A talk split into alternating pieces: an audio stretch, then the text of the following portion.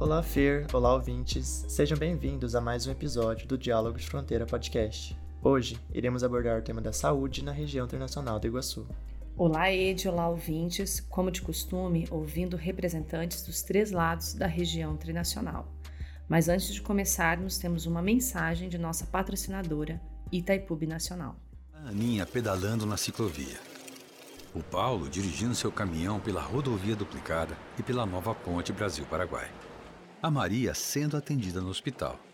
Tudo isso tem a energia de Itaipu, que todos os anos gera milhões de megawatts hora. E com toda essa energia, Itaipu entrega obras que transformam a vida da nossa gente. Porque mais que uma usina de energia, somos uma usina de entregas.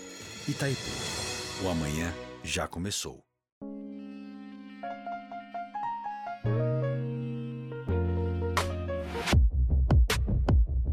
Depois de mais de dois anos, a região internacional do Iguaçu pode, por fim, respirar sem uso de máscaras, barbirros ou mascarídeas, como se queira chamar. A pandemia da Covid-19 impactou diretamente uma região que se desenvolveu e depende das trocas cotidianas entre os três países que a compõem. O fechamento das fronteiras, o desemprego e a interrupção das trocas que diariamente ocorriam entre Argentina, Brasil e Paraguai foram alguns dos desafios que a população teve que enfrentar durante o período. A pandemia também evidenciou várias das fragilidades que uma região transfronteiriça apresenta, deixando clara a importância de se pensar em conjunto nos temas que afetam nossa região e com a saúde não seria diferente. É, porque a gente sabe que a, a, o que acontece no Paraguai acaba refletindo aqui também, né, Edmar? Então, assim, não existe um muro ali que as coisas não passam, né? Então, a gente tem que trabalhar muito junto, tá? Né? Essa conexão, o que está acontecendo lá, o que está acontecendo aqui, porque as, as pessoas vão e vêm e isso acaba, né, um país para o outro. Quem acabamos de ouvir é Adriana Izuka, enfermeira e responsável pelo Programa Municipal de Imunização de Foz do Iguaçu. Como foi bem dito pela Adriana, não existe um muro que divide nossos países, que impediria que os contágios passassem de um lado para o outro da fronteira. A pandemia deixou claro que, para que todos estivessem seguros, era necessário cuidar também de quem estava logo ao lado, em nossas cidades irmãs. Por isso, a importância da vacinação na região, que enfrentou diversos desafios em seus primeiros momentos. E a gente tinha uma ansiedade muito grande de, de correr com essa vacinação, porque era uma, um momento que estavam morrendo muitas pessoas, né? Os idosos é, era a população que estava sendo mais é, atingida, né, em relação aos óbitos, as pessoas idosas, pessoas com comorbidades. Então a gente tinha uma ansiedade muito grande de correr com essa vacinação para ver se a gente conseguia mudar esse cenário né? E ao mesmo tempo a gente não tinha a vacina suficiente, né? Então a gente iniciou é, com pouco mais de duas mil doses, isso é muito pouco, né? Só trabalhadores da saúde a gente tinha em torno de 10 mil. E tinha a questão também dos estrangeiros que procuravam a vacina, e naquele momento a gente não podia oferecer a vacina para eles porque a gente não tinha em quantidade suficiente nem para a nossa população. Então, para fazer a vacina, era exigido que tivesse um comprovante de residência em Foz e os documentos é, brasileiros, né? O CPF, porque também para a gente transferir esse dado para o Ministério da Saúde, se a pessoa não tem CPF ou cartão SUS, a gente não conseguia é, comunicar essa dose para o Ministério, que é feita uma transferência para o Sistema Nacional. E aí, então, a gente tinha muita procura dos estrangeiros, que a gente não conseguia atender essa demanda, né? E aí a gente, né, o secretário, a secretária de saúde na época, o prefeito solicitava ao Ministério mais doses para que a gente conseguisse acelerar a nossa vacinação pela questão da fronteira, que é muito particular aqui, é, e também conseguisse oferecer a vacina para os estrangeiros que procuravam aqui. E aí a gente é, foi nessa luta toda. Em, em novembro, teve um evento, em novembro de 2021, que chamou Vacinação nas Fronteiras, que era um evento junto com o Paraguai também. É, então, essa ação que a gente fez aqui de vacinação, o Paraguai também fez lá. É, e aí a gente ofereceu testagem de Covid ali, no, foi montado tendas ali do lado da Ponte da Amizade. Testagem para Covid, a vacina contra a Covid, então, a partir desse momento, foi disponibilizada para os estrangeiros, né? Vacinação contra gripe, febre amarela, sarampo. Então, a gente ficou o dia todo nesse evento e a partir daí essa vacina foi disponibilizada. E aí a gente deixou uma unidade de saúde que ficou de referência para a vacinação do estrangeiro, que foi a unidade de saúde do Jardim Jupira. Então, todo estrangeiro ele pode procurar essa unidade que ele vai ser vacinado lá. A gente acredita até que muitos é, tenham se vacinado com, com documentação, é, comprovante de residência daqui de Foz e tinham com documento, é, porque a gente, a, a, nossa população, que nem hoje, a gente alcançou 120% da população adulta. Então, né, é acima do que está estimada a nossa população. Então, é a questão do estrangeiro dessa procura que a gente tem aqui. Mesmo antes da pandemia, esforços coordenados de vacinação entre Argentina, Brasil e Paraguai, na região internacional, já eram idealizados. E o primeiro deles ocorreu em 2019, como nos comenta a Adriana. Então, em relação à vacinação, a gente teve um outro momento em 2019 que a gente teve um, um evento de vacinação é, com Paraguai, Argentina e Brasil. E aí era uma vacinação de tríplice viral, se não me engano, e febre amarela. E aí os países iam é, fazer as ações é, tipo simultâneas. Nós aqui em Foz fazendo as campanhas, o Paraguai e a Argentina ao mesmo momento. Então foi a primeira vez que a gente conseguiu fazer alguma coisa assim junto, né? Existe o trabalho do GT Saúde, que é da Itaipu, que tenta trabalhar essa questão dos três países. Né? Eu acho que é fundamental a gente ter essa, essa, né, essas informações, trabalhar em conjunto. É isso que eu falei, a gente conhecer o que está acontecendo lá, eles aqui, a gente está monitorando juntos, porque a gente está numa fronteira, mas é, é aquilo, as pessoas estão indo e vindo, e às vezes é uma, uma coisa só, né? Então não tem como às vezes separar muito.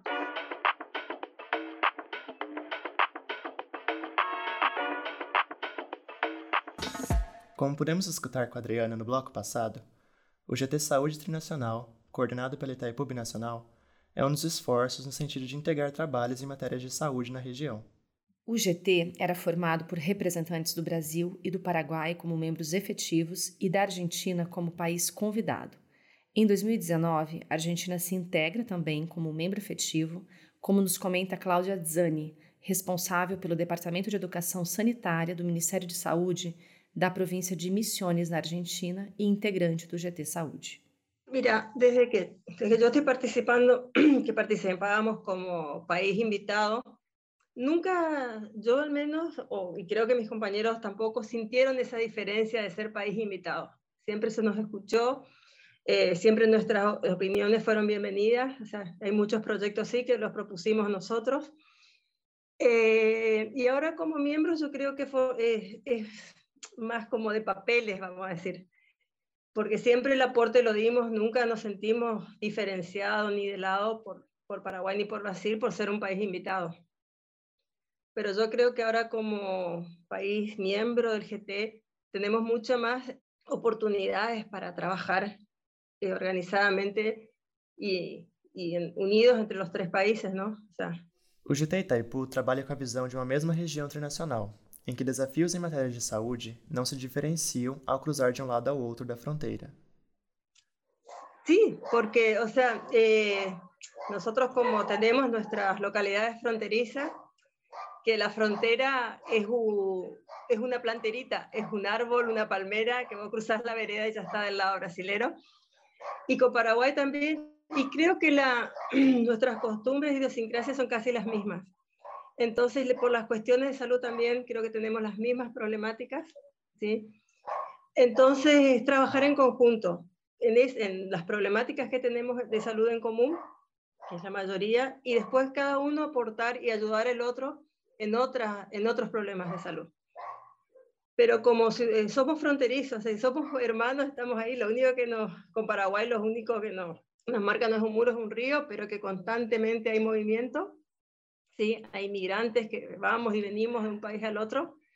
Ahora con la apertura de la frontera otra vez se, se está dando ese tráfico de personas.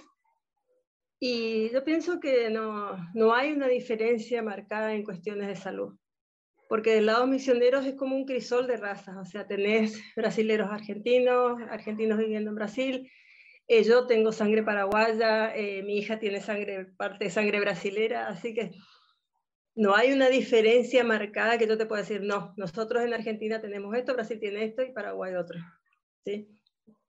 O sea, se funde en la frontera, la frontera es una palabra y yo creo que las cuestiones de salud la trabajamos en conjunto y para poder, por el bienestar de, todos nuestros habitantes, los, de nuestros hermanos. O sea, a pandemia, ficou ainda mais evidente a importância de trabalhos integrados entre Argentina, Brasil e Paraguai, como do GT Saúde, que deverá agora enfrentar a nova normalidade deixada pela Covid-19.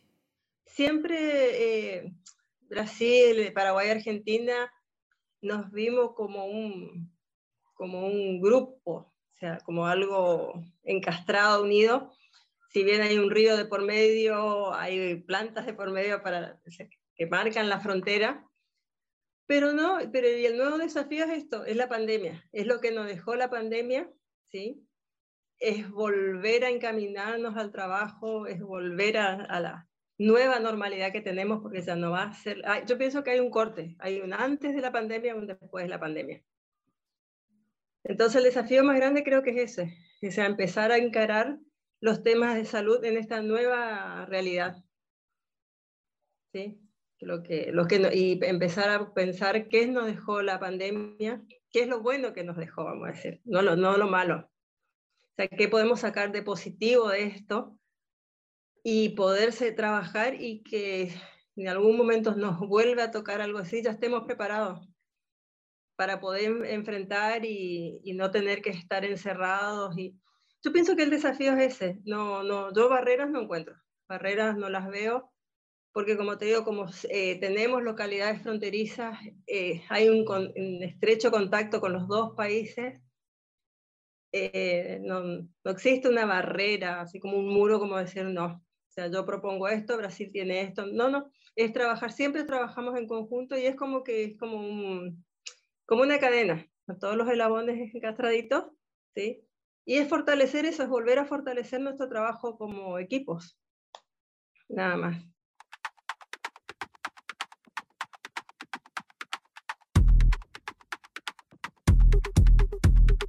Não foi por acaso que a Cláudia, ao falar de nossas cidades irmãs, se referiu a elas como localidades fronteiriças. Nos episódios 5 e 6 de nossa série, tratamos sobre os acordos de localidades fronteiriças vinculados do Mercosul, que abordam diversos temas de interesse em regiões fronteiriças e dentre eles a saúde. Os acordos prevêem a ação conjunta das autoridades sanitárias em temas de interesse comum e risco epidemiológico. Na prática, isso é mais complexo, mas vamos falar sobre isso mais para frente, provavelmente no ano que vem, em um episódio dedicado exclusivamente a essa temática.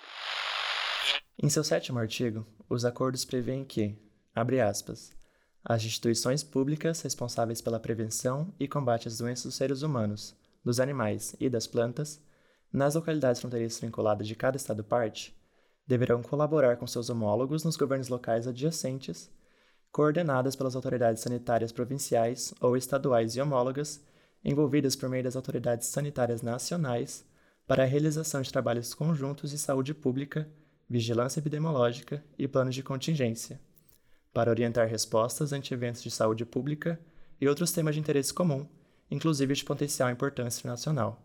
Fecha aspas.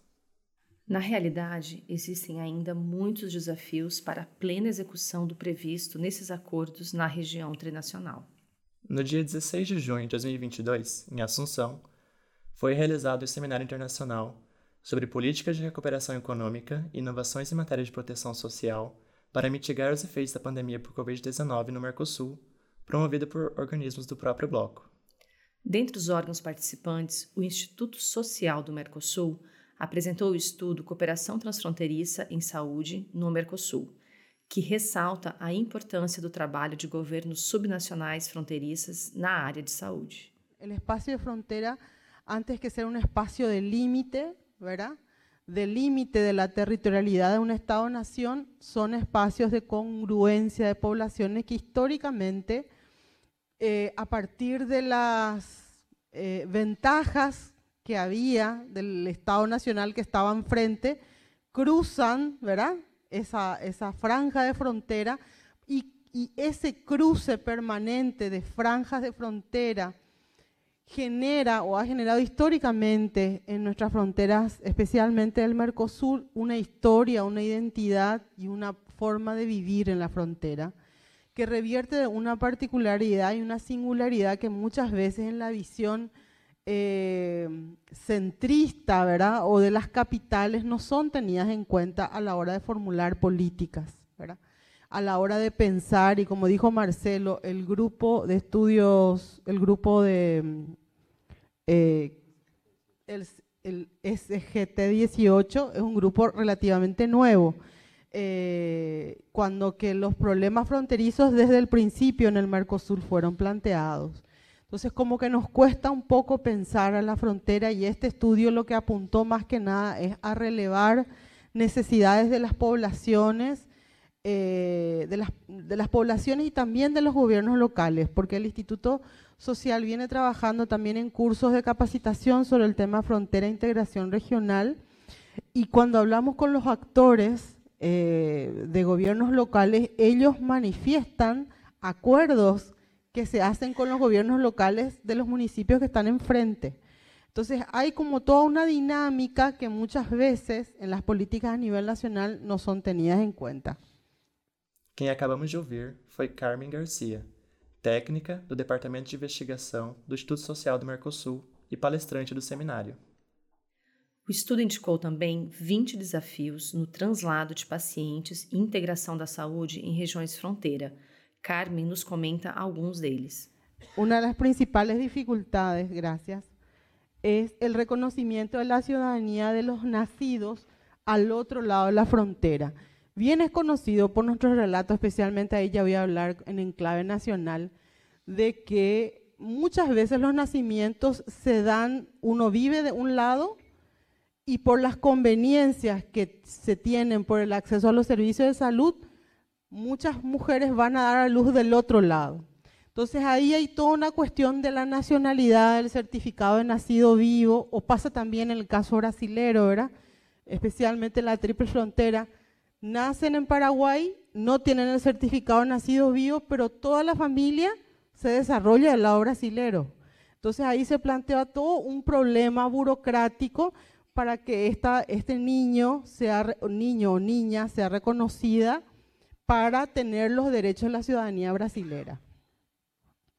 Eh, la pérdida del derecho a la asistencia social del propio país si reside en el otro país. Es la misma cosa. En la triple frontera sabemos que gran parte de las poblaciones que residen en Foz de Iguazú trabajan en Ciudad del Este, ¿verdad? Entonces, eh, uno puede ser de una nacionalidad, pero uno puede vivir del otro lado y en ese sentido ese no hay un tratamiento especial para las personas que viven en zona de frontera y que pudieran tener un régimen especial de ciudadano de frontera. ¿verdad? Se intentó, eh, hay estudios, eh, la tarjeta fronteriza, o sea, hubieron muchos esfuerzos en ese sentido en el Mercosur, pero que se han implementado con ciertas dificultades. El reembolso de gastos sanitarios. La cuestión central es el rechazo por parte del Sistema Nacional de Salud de los gastos sanitarios generados por un paciente procedente del otro lado de la frontera. Esto también por el tema de la nacionalidad. Y ocurre bastante, ¿verdad? Eh, la falta de un sistema de monitoreo sanitario a nivel transfronterizo en los países del Mercosur, y en ese sentido también la carencia, esto que decía Marcelo, de datos que piensen a la frontera en forma integral, ¿verdad? Se sigue pensando dentro de los muros de estados nacionales y en realidad no hay muchos datos desagregados de las zonas fronterizas, especialmente de las ciudades gemelas, que sabemos que en realidad operan como un mismo territorio. Além desses gargalos apresentados pela Carmen, O estudo indica ainda a excessiva burocracia para o translado de pacientes, a dificuldade de reconhecimento dos títulos universitários de profissionais de saúde do outro lado da fronteira e muitos outros.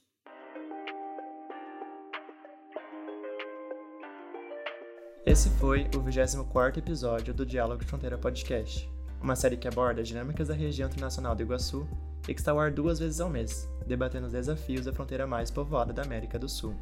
O primeiro episódio do mês sempre nessa pegada mais de conteúdo, e o segundo episódio com convidados que discutirão o tema em uma mesa redonda. Então pega o seu fone e vem fronterizar com a gente. Eu sou Edmar Valandro Rockenbach. Eu sou Fernanda Helena Federigo e na captação e edição de som, Vinícius Boita.